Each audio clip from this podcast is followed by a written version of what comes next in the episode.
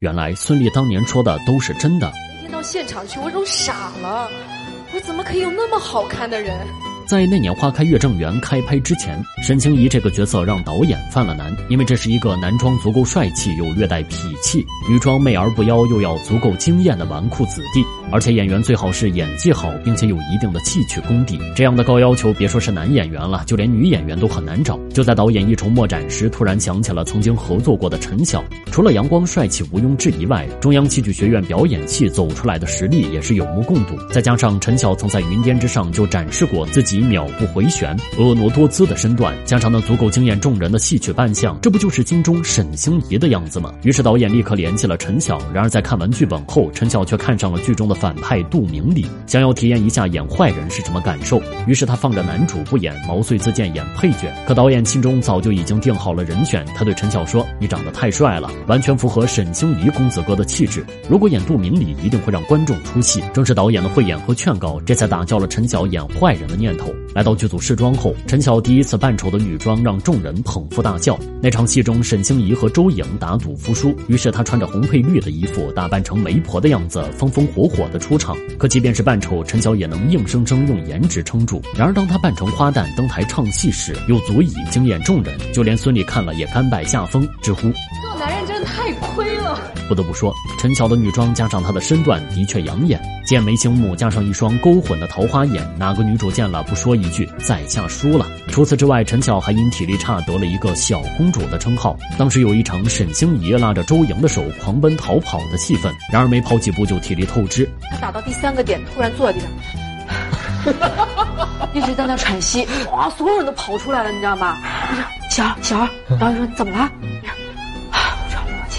看着一旁大喘气的陈晓，孙俪却说了一句：“这不是才刚刚热身吗？”也是从这个时候开始，陈晓成了小公主，孙俪当上了孙大爷。不过在戏外有多欢快，在戏里就有多虐。沈星移与周莹这段感情戏，全程都揪着观众们的心，永远忘不了沈星移在倒地前看向周莹房间的那个深情而又不舍的眼神。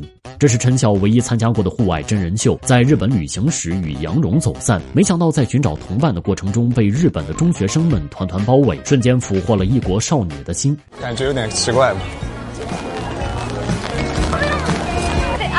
我们好像被一群小朋友围攻了。然而陈晓虽然表面上笑着和小迷妹们拍照，但他的内心却十分紧张，因为看上去中二少年的他，实际上是妥妥的社恐人员。在机场等杨蓉时，陈晓一脸彷徨，看着屏幕上各国的语言，直呼智商告急。正当他把所有希望寄托在 CP 头上时，杨蓉却拖着行李箱一头撞在透明玻璃上。我的伙伴是一个办事能力很强的人，然后基本上都搞得定。你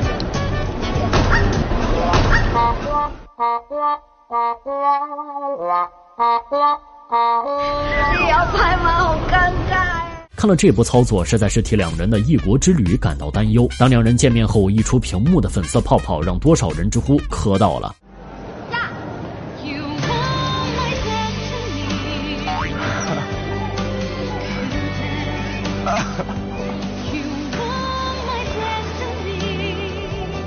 最后，两人乘坐列车开启了这趟未知的旅行。在车上，两人更是有说有笑。来到日本之后，第一次出国的陈晓在美景中沦陷，拿着相机四处记录风景。原本是偶像剧剧情，却被陈晓的搞笑男熟悉打回现实。你家乡的那个夜景有什么差别？太黑了，这里。那是因为戴墨镜。在这趟旅行中，陈晓的社恐表现仿佛是在演我。打车时宁愿在冷风中等半个小时，也不敢跟司机交流。在寻找房间的路上，杨蓉永远都是一马当先。在电梯里遇到路人热心打招呼时，陈晓肉眼可见的紧张了起来。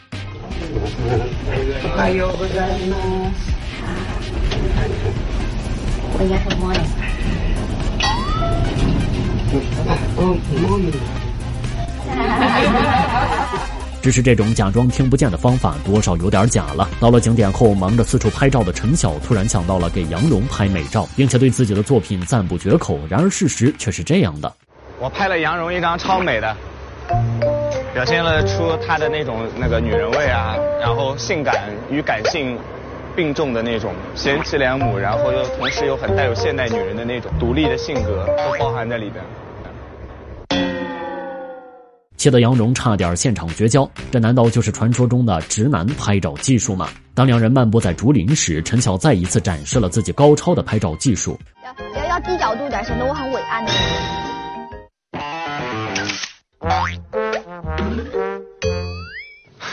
够伟岸了。或许好看的人只适合活在别人羡慕的镜头中。不过，在杨蓉抱怨公交没有座位时，陈晓的情商又能恰到好处的被激活。连个座位也没有。没有，这样才有坐公交的感觉。要不然的话，跟坐火车和坐电车没有区别。那要坐很要站很久哎。没有关系，全当锻炼。难道这就是被死去的 CP 突然攻击的感觉吗？只不过陈晓此时已经有了自己的小家，让陈妍希放弃四亿豪宅为爱远嫁。我愿意。老婆，我爱你一生一世。用头纱吻让陈妍希成为全网羡慕的对象后，如今的她真的幸福吗？二零一六年，陈妍希与陈晓的婚礼轰动一时，一位是所有男生心里的白月光，一位是所有女生心里的理想型。然而，看似小甜剧般的爱情，却在两人婚后经常传出婚变传闻。实际上，陈妍希凭沈佳宜一角，完全可以在老家成为当之无愧的偶像剧大女主。她在文化花园这样的顶级豪宅区有一套价值四亿的豪华别墅，然而她却为爱远嫁，房子车子通通不要了。不过最难割舍的还是积攒多年的人脉与友情。陈妍希生日当天，好友杨丞琳在送上祝福的同时，不忘感慨一句：“看到你最近在台北待很长时间，真的很难得。”字里行间都透露着对好友的不舍。而汪小菲在没跟大 S 离婚前，仿佛活成了空中飞人。大 S 在婚后以北京天气干燥不适为由，带着孩子一直住在台湾的家中，于是汪小菲就只能坐着飞机往返两地。据悉，他光是积攒的机票就已经高达七百多张。同样是远嫁，大 S 选择难为老公，而陈妍希却选择难为自。自己不仅割舍物质与人脉，更是割舍了事业。婚后的陈妍希减少影视作品的产出，也很少在综艺中看到她的身影。回归家庭后的她，肉眼可见的变化着。在近期的金鸡奖颁奖典礼上，即便是穿着一身黑色亮片长裙，也没能挡住身材的走样。甚至有网友犀利吐槽：“头一次见能把黑色穿胖的人。”然而，这一切都是陈妍希努力当妈妈的最好证明。从怀孕到生子，陈妍希都是满脸幸福。她没有第一时间选择复出，而是安心在家带娃。每每在外被拍到，也是胳膊上拖着一个娃。看到她的变化后，曾经坚信她会过得幸福的人也逐渐动摇。原因就在在陈巧出席活动时阴郁的眼神中。还有人说陈巧婚后眼神里没有光了，逼得陈妍希在接受采访时说。陈晓眼睛没有光了，他是奥特曼嘛，眼睛很有光的。然而，坐实两人感情不和的是二零一八年国剧盛典上，当时陈妍希为老公录制了一段加油视频，可没想到陈晓转身看到妻子却面无表情，于是所有矛头都指向陈妍希做妻子有多糟糕。可事实上，在另一个镜头下，两人却手拉手有说有笑。在这些流言蜚语的抨击下，又有谁会去了解隐藏在背后的真相呢？难道身为公众人物就不允许拥有在婚姻中吵架斗嘴的权？利吗？感情这种事儿，只能说一句：如人饮水，冷暖自知。